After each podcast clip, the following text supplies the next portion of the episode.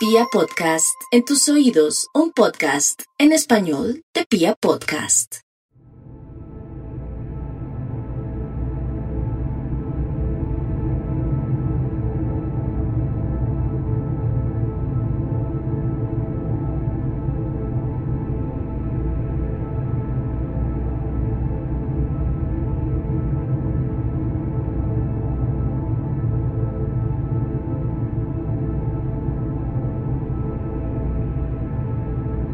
Turning the tide of the world war by their prowess and by their devotion.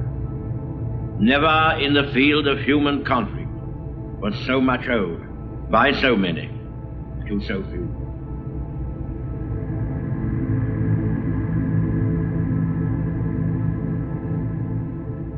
Nunca tantos debieron tanto a tan pocos. Una popular frase del primer ministro británico durante la Segunda Guerra Mundial, Winston Churchill. Aquel hombre heroico que llevó a todo un pueblo a la victoria pírrica en un principio y luego contundente sobre las hordas de nazis que se abalanzaron por Europa Occidental a principios de los años 40. Sin embargo, ese mismo hombre, Churchill, también dijo una famosa frase que hoy en día se ha convertido en argot popular. La historia la escriben los vencedores. Y es que los vencedores tienen el poder de la verdad a través de la victoria de sus propias armas. Hablemos, en este caso, de los ingleses, de los norteamericanos y de los soviéticos, los tres principales ganadores de la Segunda Guerra Mundial. Hoy en día conocemos ampliamente la brutalidad y la monstruosidad de los alemanes durante la misma guerra, pero poco se habla sobre la brutalidad y la monstruosidad de los norteamericanos, de los soviéticos y de los británicos. En el caso de los soviéticos, debido a la Guerra Fría, tenemos un poco de conocimiento sobre sus prácticas brutales, sobre la ejecución de varios oficiales polacos al principio de la guerra, sobre los campos de trabajo de prisioneros alemanes y otro tipo de prisioneros que sufrieron tremendas torturas y vejámenes a lo largo de los años, y por supuesto de los gulags de Stalin, una práctica ya conocida mundialmente gracias a la publicidad y propaganda norteamericana. Pero poco sabemos de la brutalidad de los norteamericanos, que por ejemplo también tenían campos de concentración para americanos de ascendencia japonesa, o de los británicos que forzaron a todas sus colonias a nivel mundial a luchar por ellos. Hoy en día se ven a los soldados afroamericanos, a los soldados africanos, a los soldados de Oceanía, de Australia, de Nueva Zelanda, como héroes que lucharon al lado de los británicos, pero la verdad es que estamos hablando de personas que fueron obligadas, un tipo de reclutamiento forzoso. Si hace unos años los alemanes hubieran ganado la guerra en vez de los aliados, probablemente hablaríamos de los británicos y de los norteamericanos como tremendos monstruos, y sabríamos más libremente todos los crímenes de guerra que cometieron, todas las violaciones que se cometieron en poblaciones aledañas a Alemania durante la Segunda Guerra Mundial, todas las ejecuciones y todas las desapariciones.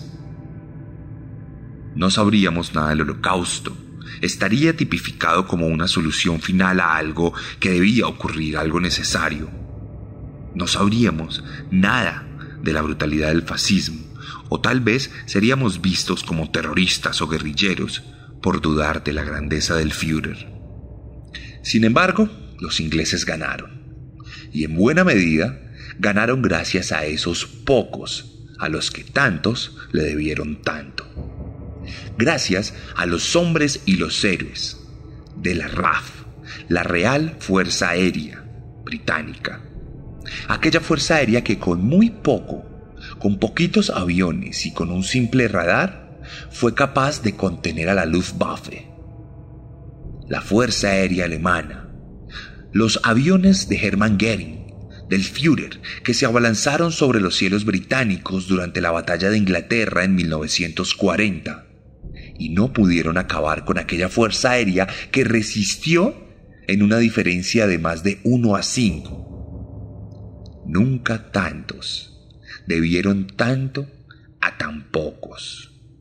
Estamos hablando de unos héroes, de unos auténticos portentos de hombres, valientes, que se abalanzaban a los aires, que llegaban y sostenían esos ataques increíbles de la Fuerza Aérea Alemana. Pero no solo estamos hablando de los pilotos, sino que estamos hablando de todo ese compendio de fuerzas y personas que sostenían en pie a la aviación británica. Hombres que resistían las balas desde el cielo, las bombas que caían, formaban barricadas, arreglaban los espacios de refugios antiaéreos. Y también, y por supuesto, los logísticos, que eran capaces de sostener el funcionamiento de la fuerza desde la tierra, que llevaban las bombas, que cargaban los aviones, que arreglaban cualquier tipo de desperfecto mecánico, y que resistieron de la misma manera el embate de los alemanes. Unos auténticos héroes, a los cuales tantos le debieron tanto. Pero ¿qué tal si en el marco de esta segunda temporada de Serialmente yo les contara la historia de un hombre que lejos de ser un héroe y a pesar de hacer parte de aquellos héroes, era realmente un monstruo, era realmente una bestia. ¿Qué tal si yo les contara la historia de un sádico psicópata que puso en vilo la vida de las mujeres en Londres en medio de la Segunda Guerra Mundial? Bienvenidos a la decimocuarta entrega de la segunda temporada de Serialmente, un podcast con gráfico.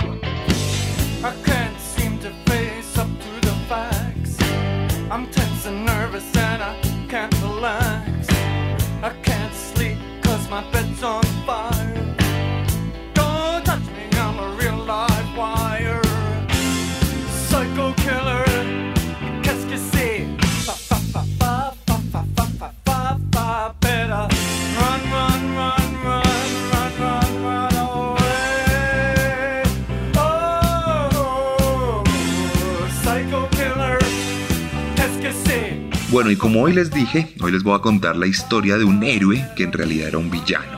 Hoy les voy a contar la historia de un hombre que creció en esa Gran Bretaña del periodo entre guerras y que terminó siendo parte de esas fuerzas armadas poderosas que alguna vez dominaron el mundo y que aún hoy en día son muy relevantes.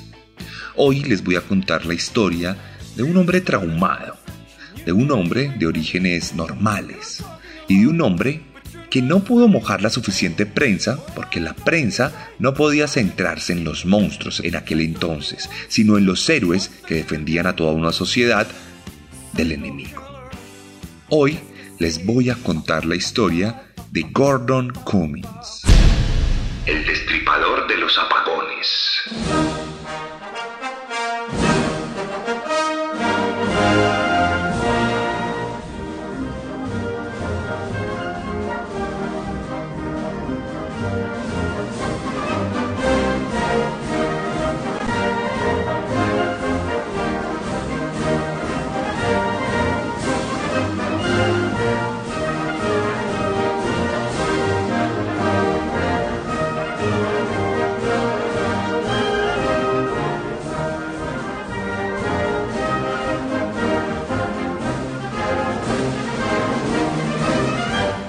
Gordon Frederick Cummins nació en New Earswick, North Yorkshire, el 18 de febrero de 1914.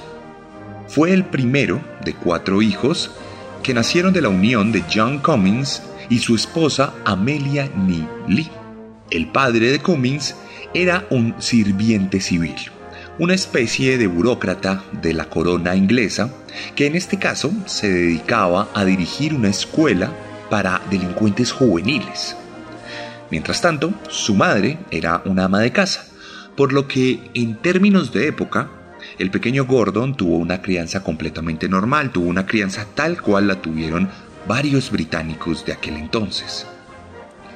De hecho, el pequeño Cummings recibió educación privada en la escuela de South Wales de Londonderry. Se dice que tuvo un comportamiento preponderante, y aunque era una persona extremadamente sociable, que se preocupaba más por hacer amistades y por caer bien alrededor, También estamos hablando de una persona completamente brillante que se graduó con honores de todo el colegio sin ningún tipo de inconveniente particular que debamos relatar en el marco de este capítulo. De hecho, a los 16 años, el pequeño Gordon ya había recibido su diploma en un técnico de química, mostrándose como una persona completamente inteligente y superior académicamente a quienes le rodeaban. Estamos recorriendo los años 30 y Cummings entró a la Universidad de Tecnología de Northampton, donde quiso volver ese técnico una profesión como tal. Sin embargo, abandonó sus estudios el 1 de noviembre de 1932, cumpliendo la mayoría de edad.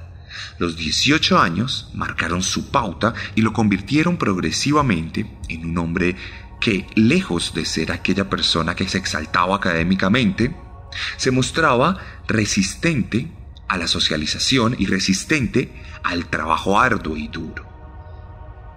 Tal como nos ha pasado con varios asesinos seriales a lo largo de la historia de Serialmente, Gordon Cummings se convirtió en una persona que difícilmente encajaba, que tenía que buscar mecanismos de camuflaje para poderse ver bien ante quienes le rodeaban.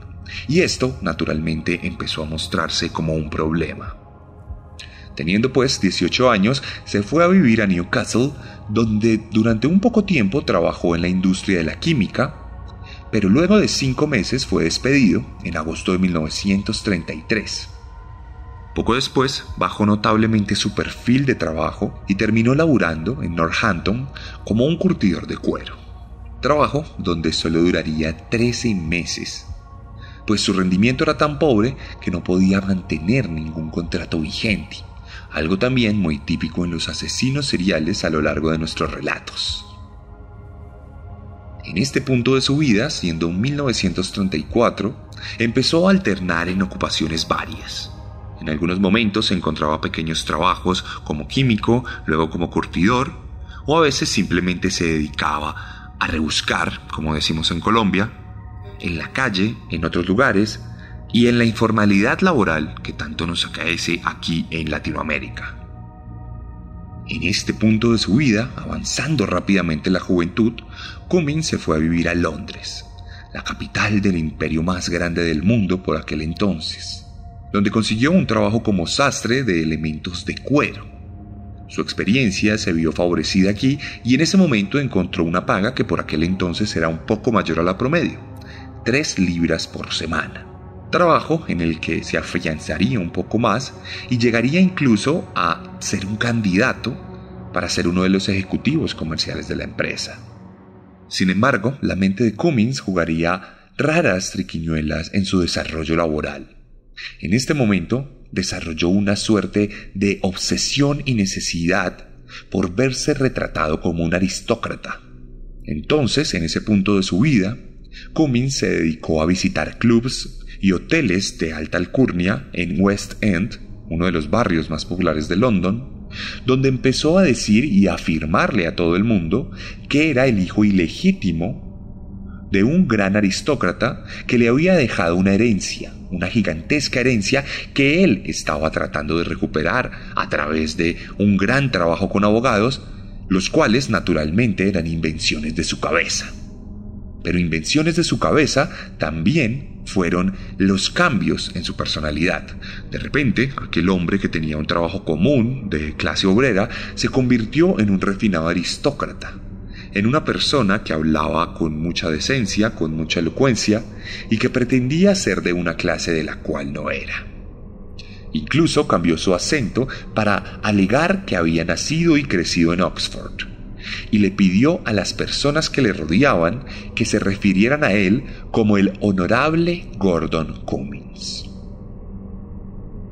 Todo esto, por supuesto, era una fachada, fachada típica de los asesinos y psicópatas, pues mientras ocurrían todo este tipo de cosas, en las noches, Gordon Cummings se dedicaba a robar y a timar a varias personas alrededor de su vida mientras fantaseaba y aseguraba que era un éxito absoluto con las mujeres y que tenía varias parejas a lo largo y ancho de la isla británica.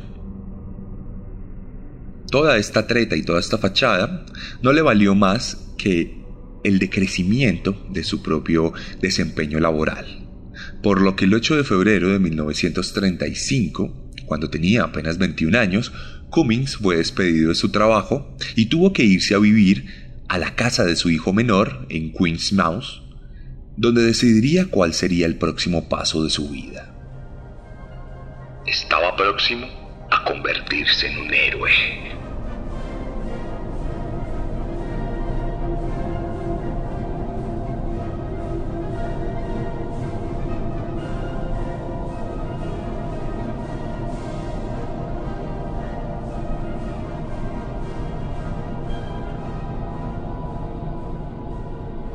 A principios de 1935, Cummings se volvió un voluntario de la Real Fuerza Aérea, que como bien les dije en el inicio de este capítulo, es la Fuerza Aérea del Imperio Británico. Debido a sus capacidades, fue enlistado en el grupo logístico de recepción, donde empezó a trabajar como mecánico y como operador de distintos medios logísticos necesarios para el normal desarrollo de la Fuerza Aérea.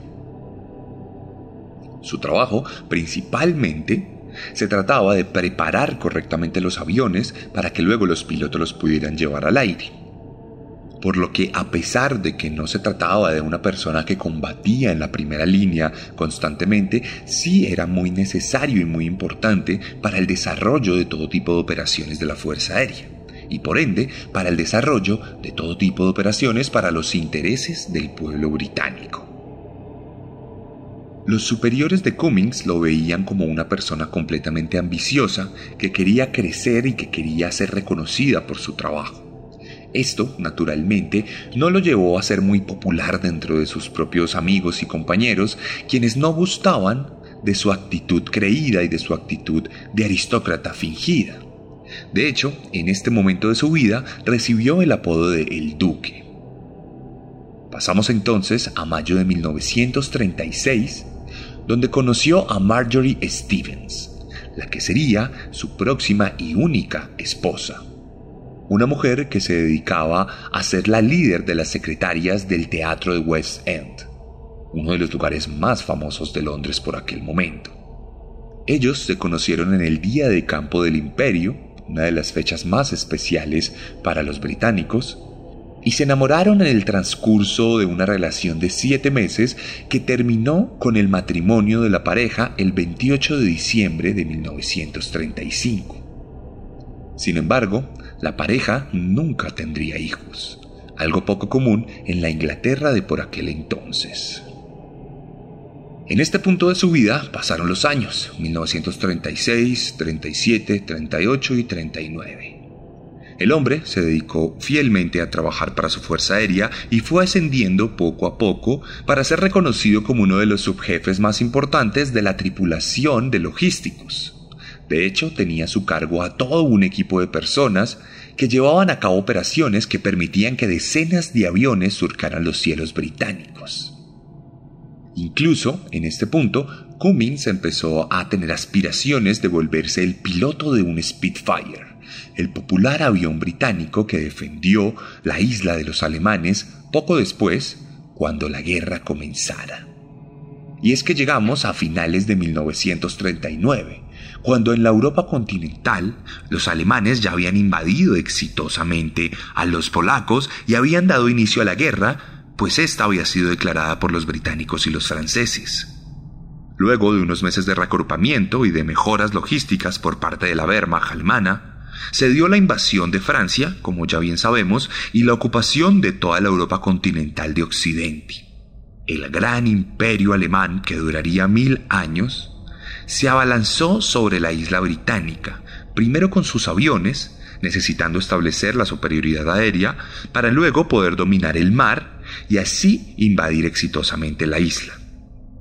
Sin embargo, como bien les dije, esta victoria no fue posible y en gran parte no fue posible por hombres como Cummings, que dejaron todo de sí para que los aviones siguieran en el aire y para que cada vez que un contingente de bombardeos alemanes llegara a tierras británicas fuera repelido por estos Spitfire, por estos ángeles del cielo, que fueron capaces de contener las garras del fascismo para que el mundo se salvara y fuera libre, tal como nos lo han dicho quienes han escrito la historia.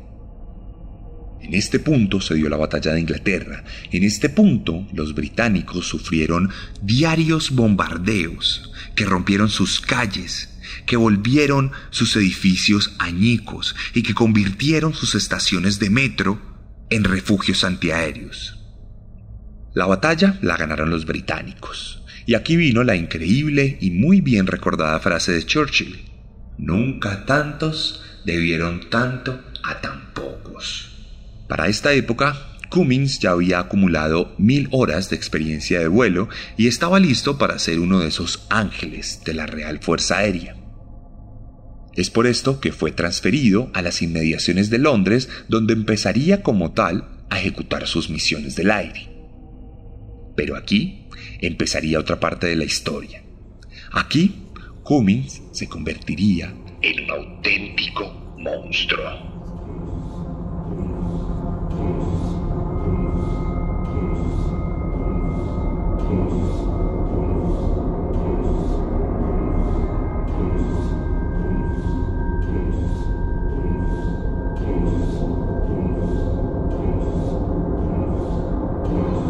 En octubre de 1941, dos asesinatos dejaron perplejas a las autoridades de Londres. El primero es el de Maple Churchyard, una chica de 19 años que fue asesinada el 13 de octubre encontrada en el lecho de una cama estrangulada. Las primeras pesquisas médicas y forenses determinaron que el estrangulador era una persona zurda ¿Cómo determinaron esto? Porque el agarre se dio primero con la mano izquierda y tuvo más fuerza en este mismo lado que en la derecha, lo cual fue suficiente para determinar que el asesino era una persona zurda. Además de este asesinato, el 17 de octubre, cuatro días después, una mujer de 48 años, llamada Edith Leonora Humphreys, fue encontrada también muerta en su propia cama en Regent's Park Hall además de ser estrangulada, había sido golpeada en repetidas ocasiones en su cabeza, lo cual le destruyó el cráneo y su cara, dejándola en un aspecto completamente grotesco. Adicionalmente, y como para asegurarse de que había sido asesinada, fue degollada, por lo que la escena del crimen causó auténtica conmoción. Sin embargo, el asesino jamás fue encontrado y nunca se supo quién fue el autor de los hechos.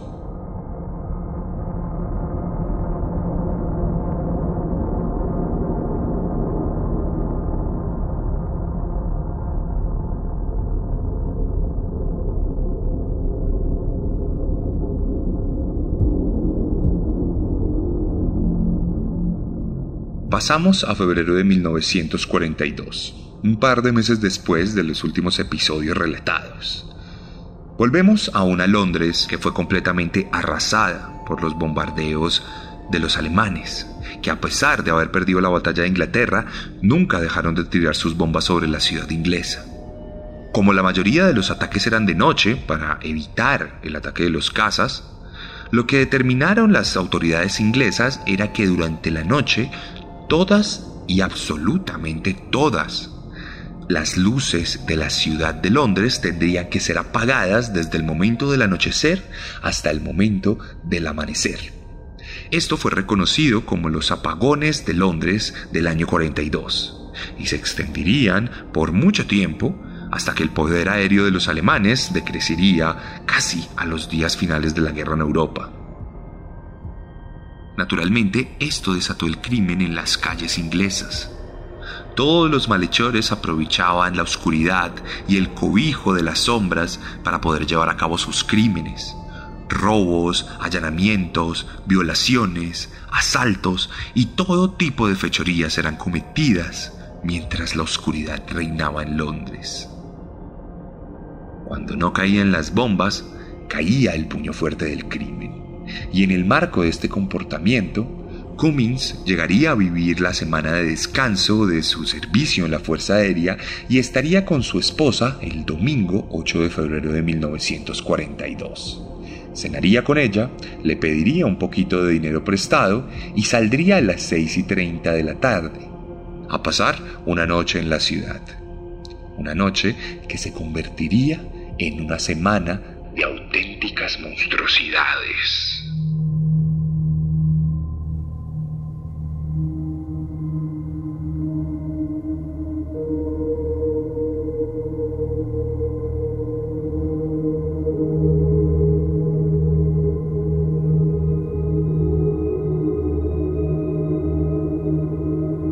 Esa misma noche, el 8 de febrero de 1942, Evelyn Margaret Hamilton, de 42 años y dedicada a atender una farmacia, fue encontrada muerta y estrangulada en las inmediaciones de uno de estos refugios antiaéreos.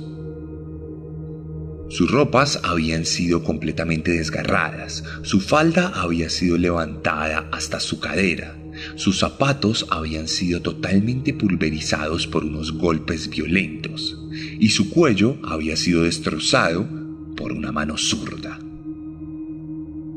Evelyn había renunciado esa tarde a su trabajo y tenía en su cartera 80 libras, una cantidad considerable de dinero por aquel entonces. Ella teniendo en cuenta todos los ataques inconmensurables de la Fuerza Aérea Alemana, había decidido irse a vivir a un pueblo y por ende había recogido sus ahorros con tan mala suerte de que fue abordada por un hombre misterioso cuando salía de uno de los refugios antiaéreos más populares de la ciudad. Aquella noche no hubo un ataque de la Luftwaffe, por lo cual no había nadie en aquel lugar y por lo tanto no hubo testigos que pudieran contar quién había sido el asesino. Este sería apenas el inicio de esa espiral de violencia que caería sobre Londres en esa semana, porque la mujer fue la que menos sufrió de todas las víctimas siguientes que se cobraría Cummings durante las noches apagadas de Londres. El 10 de febrero de 1942, dos días después del primer asesinato, Evelyn Audley, una reconocida actriz del mundo nocturno de Londres, que luego se convirtió en prostituta debido a las necesidades generadas por toda la crisis económica de la guerra, y mujer de 34 años, fue encontrada completamente destrozada en Wardour Street, Soho. Había sido golpeada en la cara y en el pecho en repetidas ocasiones. Luego había sido estrangulada hasta quedar inconsciente y perdió la vida al final con un degollamiento que midió más de 6 pulgadas a lo largo de su garganta. La mujer había sido asesinada en su propia cama. No tenía heridas de defensa, no tenía ningún tipo de herida en los antebrazos, por lo que podemos inferir, debido a su trabajo, que fue asesinada por uno de sus clientes. Sin embargo, aquí empezó un comportamiento más terrible y más horroroso por parte de Cummings, quien además de matar a la mujer, comenzó a destrozarla luego de su muerte. Le hizo grandes cortes en el pecho con una cuchilla de afeitar, cortó sus senos y pezones de forma meticulosa y destruyó sus genitales, empalándolas sexualmente con algunos elementos que tenía la mano en la habitación. Al final, y como suerte de firma, el asesino utilizó un abrelatas el cual sirvió para destriparla completamente. Ese abrelatas quedó clavado en su propio cuerpo y allí los agentes de policía encontraron huellas dactilares que luego cotejaron con toda la base de datos de criminales sin encontrar ninguna suerte.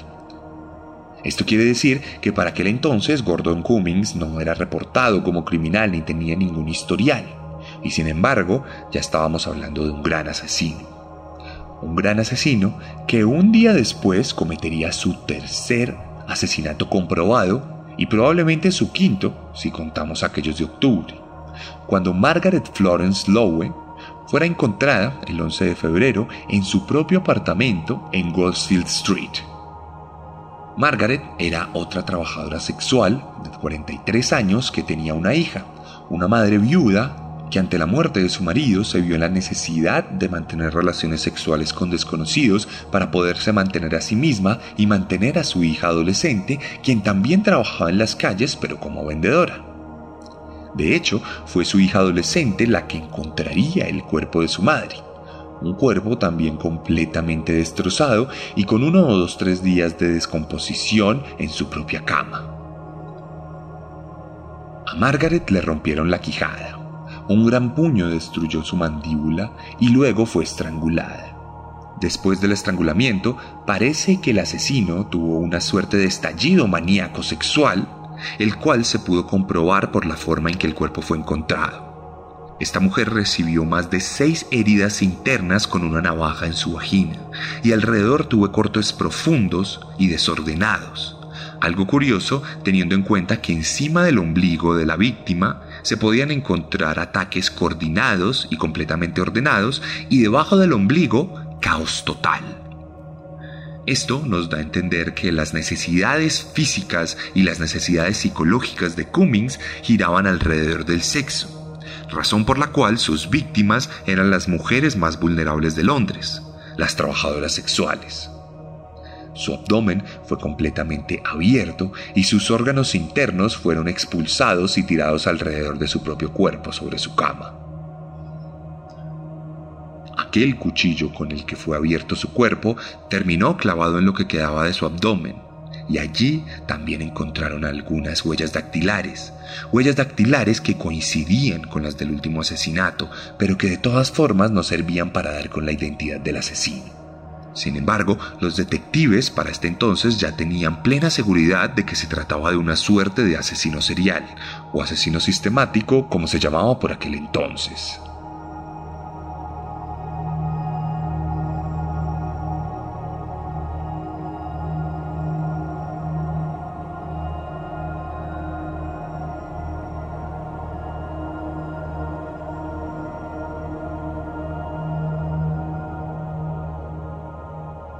Llegamos al jueves 12 de febrero, en esa semana frenética de Gordon Cummings, y en ese momento cometería otro crimen, pero además cometería su primer error. Cuando Catherine Mulcahy, una prostituta de 25 años, fuera abordada por el hombre y atacada luego de que se desnudara. Aquí hay algo curioso y probablemente tiene que ver con la experiencia que una trabajadora sexual tiene a lo largo de su trabajo en las calles. La mujer se desnudó y se reclinó en la cama esperando a que el hombre hiciera lo mismo. Sin embargo, cuando se desnudó, no se quitó las botas, se las dejó puestas, como una suerte de protección. Y fueron las botas las que salvaron su vida, porque cuando Cumming se hizo encima de ella y puso sus brazos para estrangularla antes de penetrarla, la mujer recogió sus piernas y utilizó la fuerza de sus propias botas para golpearlo en el estómago. Cummings cayó al suelo completamente sorprendido por aquel ataque y esto le dio tiempo a ella para vestirse parcialmente y salir corriendo gritando por ayuda. Gordon entonces tomó su ropa, se vistió y dejó un cheque por una libra en la mesa de noche. Al lado dejó una nota que decía, Lo siento, creo que he bebido mucho esta tarde. Sin embargo, no había bebido mucho aquella tarde porque faltaba beber más sangre, faltaba beber más muerte. Y el mismo día, el 12 de febrero, Doris Junet fue asesinada por este hombre, quien resultó ser uno de sus clientes más fieles. De hecho, la última persona que vio con vida a Doris escuchó de su propia voz que ella decía que se iba a encontrar con su cliente más regular, el capitán. Y fue el capitán quien la estranguló con su mano izquierda y la apuñaló en repetidas ocasiones hasta pulverizar completamente su tórax. Para este entonces, y pasados cuatro días de frenesí asesino, la prensa comenzó a darle un poco de atención a este hombre misterioso que había matado a tantas mujeres. En un principio fueron censurados por el gobierno británico, quien no veía conveniente que se mostrara el caos interno de lo que pasaba en Londres por aquel entonces. No era conveniente para la moral de la población y no era conveniente para los intereses propagandísticos de los alemanes, quienes pudieron de alguna forma aprovechar esto. Y es que la propaganda, durante la guerra, fue uno de los elementos más importantes tanto en la parte militar como en la parte civil, algo de lo cual se puede leer mucho en distintas fuentes. El caso es que cuando salió a la luz el tercer asesinato de esa seguidilla de aquella semana, Ya la prensa tenía claro de que se trataba de un asesino serial y aquí le pusieron su famoso apodo, el cual perduraría para la eternidad. El destripador de los apagones. The Blackout Reaper. Una gran portada en todos los diarios que terminó por volverlo famoso en tan solo una semana.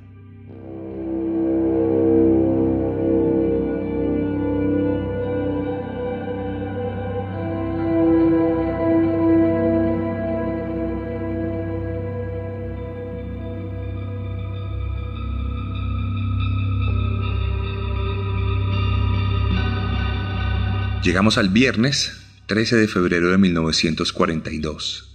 La guerra continuaba en todos los frentes, y mientras tanto, en Londres los apagones seguían en la noche.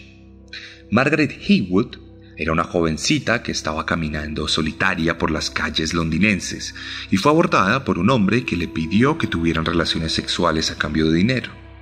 Ella lo rechazó pues no se consideraba a sí misma una trabajadora sexual y le pidió con respeto que se alejara a lo que él respondió con fuertes insultos y con un par de golpes que la tiraron al suelo. Allí comenzó a estrangularla, pero justo cuando la vida se extinguía en los ojos de la mujer, un pequeño repartidor de 18 años se acercó al lugar y gritó fuertemente, por lo que Cummings fue obligado a correr y a huir del lugar. La mujer fue ayudada por aquel muchacho, quien la levantó y la llevó a la policía donde pudieron llevar a cabo la respectiva denuncia. Sin embargo, aquí Cummings cometería su mayor error y la causa por la cual terminaría siendo descubierto. Mientras huía, dejó caer su mochila, y dentro de su mochila tenía su máscara de gas, una máscara de gas de dotación que tenía un número de serie. Ese número de serie sería la perdición de Cummings, pues cuando los detectives encontraron aquella máscara y aquel número, llamaron inmediatamente a las Fuerzas Armadas británicas consultando sobre este número. Naturalmente, ese número fue identificado y relacionado con Gordon Cummings, pues por aquel entonces las máscaras de gas eran de dotación personal y eran entregadas a cada uno de los soldados y marcadas. Cummings naturalmente sabía esto, y esa misma noche, cuando llegó a sus barracas en Londres, se apresuró a robar un par de máscaras de gas para decir y sustentar que la de él también había sido robada. Sin embargo, ya era muy tarde, y la mañana del 14 de febrero, Cummings fue arrestado por los detectives cuando fue identificado positivamente como uno de los miembros de la Real Fuerza Aérea y poseedor de aquella máscara de gas. Por supuesto, la coartada del hombre había sido clara. Había dicho que su máscara había sido robada y luego dijo que podían corroborarlo al ver que a sus compañeros también les había sido robada aquella máscara de dotación para evitar la muerte por cuenta de los gases que en realidad nunca llegaron desde el cielo. Otra de las coartadas del hombre tuvo que ver con la firma del libro de asistencia y de entrada y salida de los cuarteles de la Fuerza Aérea en aquel lugar. Sin embargo, esta fue desestimada por los investigadores, pues se dieron cuenta que no toda estaba llenada con la misma letra, ni tampoco con el mismo tipo de lápiz o de lapicero. Esto dio a entender a los detectives que en realidad Cummings era él mismo el que firmaba. Y esto lo corroboraron cuando se dieron cuenta en alguna de sus cartas en la inspección que su letra coincidía con aquella letra de esos libros, por lo que Cummings no había sido completamente cuidadoso a la hora de elaborar una coartada. En este punto de la investigación empezaron nuevas pesquisas que permitieron dar con la culpabilidad de Cummings y comprobarla en un juicio con todas las pruebas y testigos pertinentes. Lo primero que hicieron fue buscar los orígenes de la cuenta del cheque que había sido dejado en la casa de aquella trabajadora sexual atacada. Este cheque estaba a nombre de la esposa de Cummings, por lo que había una relación directa. Lo segundo que hicieron fue revisar las pertenencias del hombre en aquella barraca y se dieron cuenta que en el cajón que había en su cama estaban varias pertenencias de las víctimas un portacigarrillos que tenía las iniciales de una de las mujeres asesinadas, la cartera de otra de ellas e incluso la documentación de otra mujer que había perdido la vida también. Trofeos típicos de un asesino serial, quien busca en estos objetos la manera de revivir aquellos momentos de frenesí y de éxtasis por cuenta del asesinato. Sin embargo, la prueba reina, la cual demostraría la autoridad del hombre sobre los asesinatos, fue su propia huella digital. Los detectives tomaron la mano de Cummings y cotejaron la huella de sus dedos con aquella encontrada en las armas en esas dos escenas del crimen anterior. Esto sería suficiente para que el 20 de febrero de 1942 Cummings fuera acusado por el asesinato de aquellas mujeres durante esa semana de muerte y de violencia.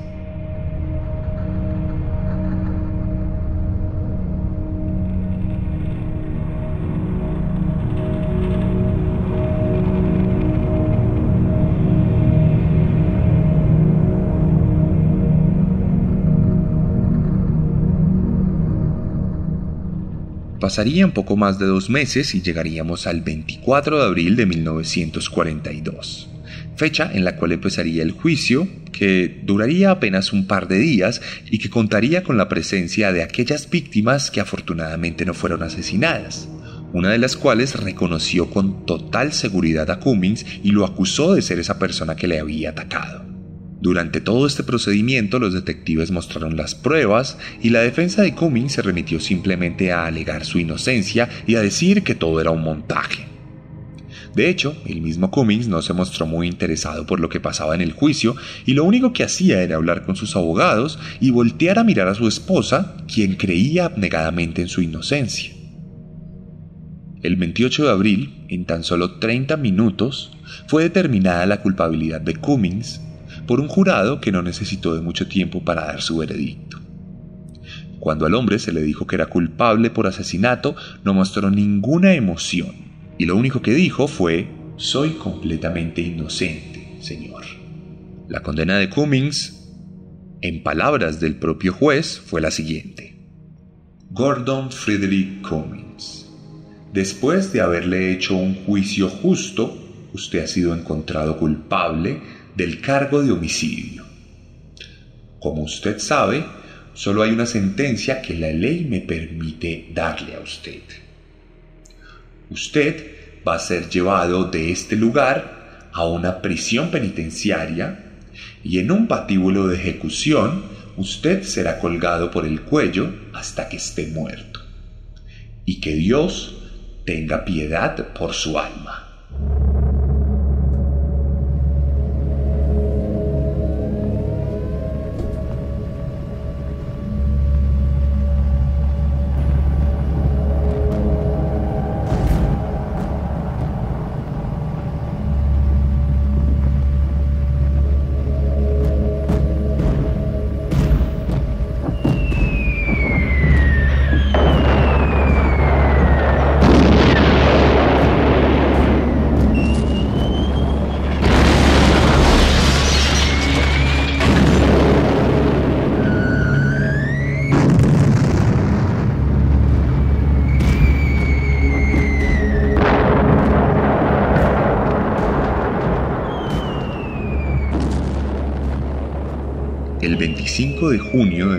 1942, los alemanes lanzaron uno más de sus incontables ataques sobre el cielo británico. Los Heinkel y los Messerschmitt surcaban los aires, soltaban sus bombas y disparaban sus ráfagas de metralla. Al mismo tiempo, en la prisión de Wandsworth, Cummings caminaba lentamente hacia el patíbulo de ejecución. Albert Pierpoint, uno de los verdugos más famosos en la historia del Reino Unido, le dio una copita de brandy para que calmara sus nervios y pudiera caminar sin que se le doblaran sus piernas. Las bombas seguían cayendo, y mientras las explosiones rompían los vidrios y las paredes de las casas británicas, Cummings estiraba su pescuezo para que le pusieran una cuerda. Una cuerda que más adelante fue apretada mientras él se mantenía estoico y en silencio. Una orden sonó, otra bomba cayó y el cuello de Cummings fue fracturado por el peso de su propio cuerpo, cuando la base sobre la cual estaba parado cediera ante su propio peso, dando pie a su propia ejecución por ahorcamiento. Fue el único preso británico en la historia en ser asesinado mientras su país era atacado por las bombas desde el aire.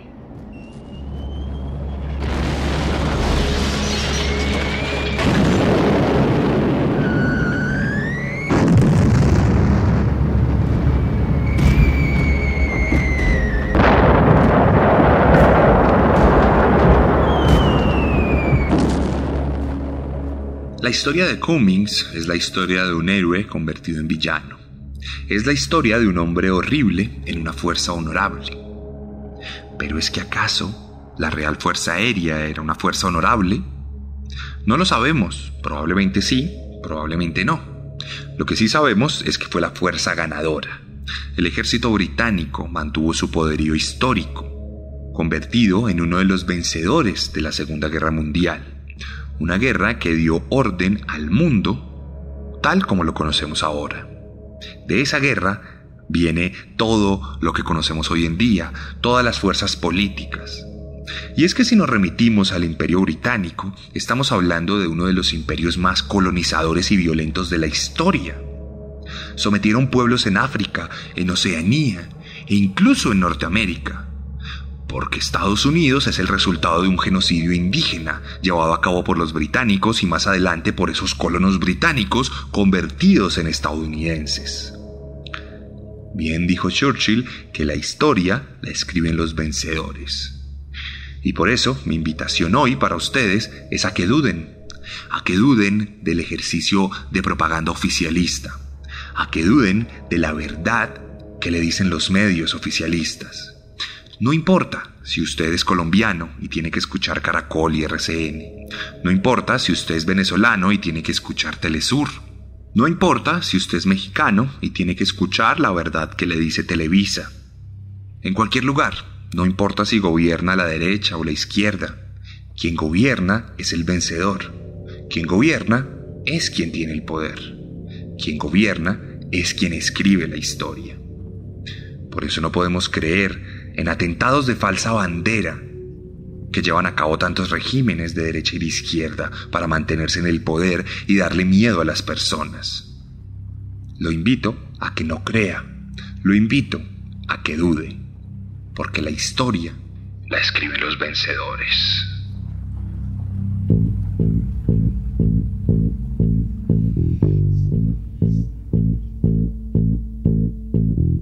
Y esta fue la decimocuarta entrega de la segunda temporada de Serialmente, la vida de Gordon Cummings narrada en poco menos de una hora de capítulo. Si les gustó esta forma de narrar y les gustó este capítulo, la principal forma de ayudarnos es compartiendo este episodio en sus redes sociales. Muéstreselo a su familia, muéstreselo a su tío, a su papá, a su mamá, a su hermano, a su hermana y a sus compañeros de trabajo y amigos para que cada vez seamos más los miembros de la comunidad serial. Adicionalmente, si le gusta este tipo de relatos, lo invito a que escuche el resto de capítulos de Serialmente y que también escuche Un Día de Furia, mi otro podcast que relata las peores masacres de la historia. Por último, si lo suyo es la literatura, le recomiendo que lea mis libros. Tengo tres libros para usted, Descenso, Letargo y Carne los cuales están disponibles en todas las librerías de Colombia y están disponibles a través de mis redes sociales donde me pueden escribir o en mi página web, sebastiancamelo.com. Si usted está en México y quiere leer alguno de estos libros o el cómic Herederos de Caín, no dude en escribirle un mensaje a Chunchos arroba chunchosmx o buscar chunchos.mx en internet y ahí podrá encontrar la tienda de Serialmente donde podrá comprar cualquiera de mis libros o cualquier producto de merch, disponible también en Colombia. Camisetas, pines, agendas.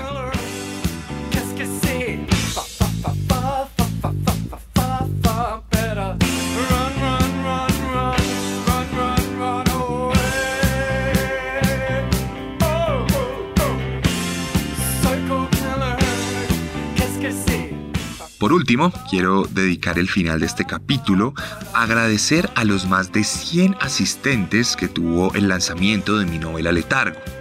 Tuvimos la oportunidad de vernos este fin de semana que pasó en la casa de Pia Podcast, donde todos disfrutaron el Saiku Museo, firmé sus libros, nos tomamos fotos y la pasamos bastante bien. Gracias a todos los asistentes y espero que podamos tener más eventos de esta índole para que podamos conocer otro tipo de aproximaciones narrativas. Como regalo a algunos de ustedes, voy a dejarles pronto, en algunos días, algunas de las narraciones de Psycho Museo en mi cuenta de YouTube, donde me pueden encontrar como serialmente. Si quieren dejarme algún comentario quieren decirme qué les pareció todo esto, no duden en escribirme a mis redes sociales, arroba elarracadas, arroba el guion bajo, guion bajo, arracadas, en Instagram, donde podrán encontrarme y podemos charlar un ratico.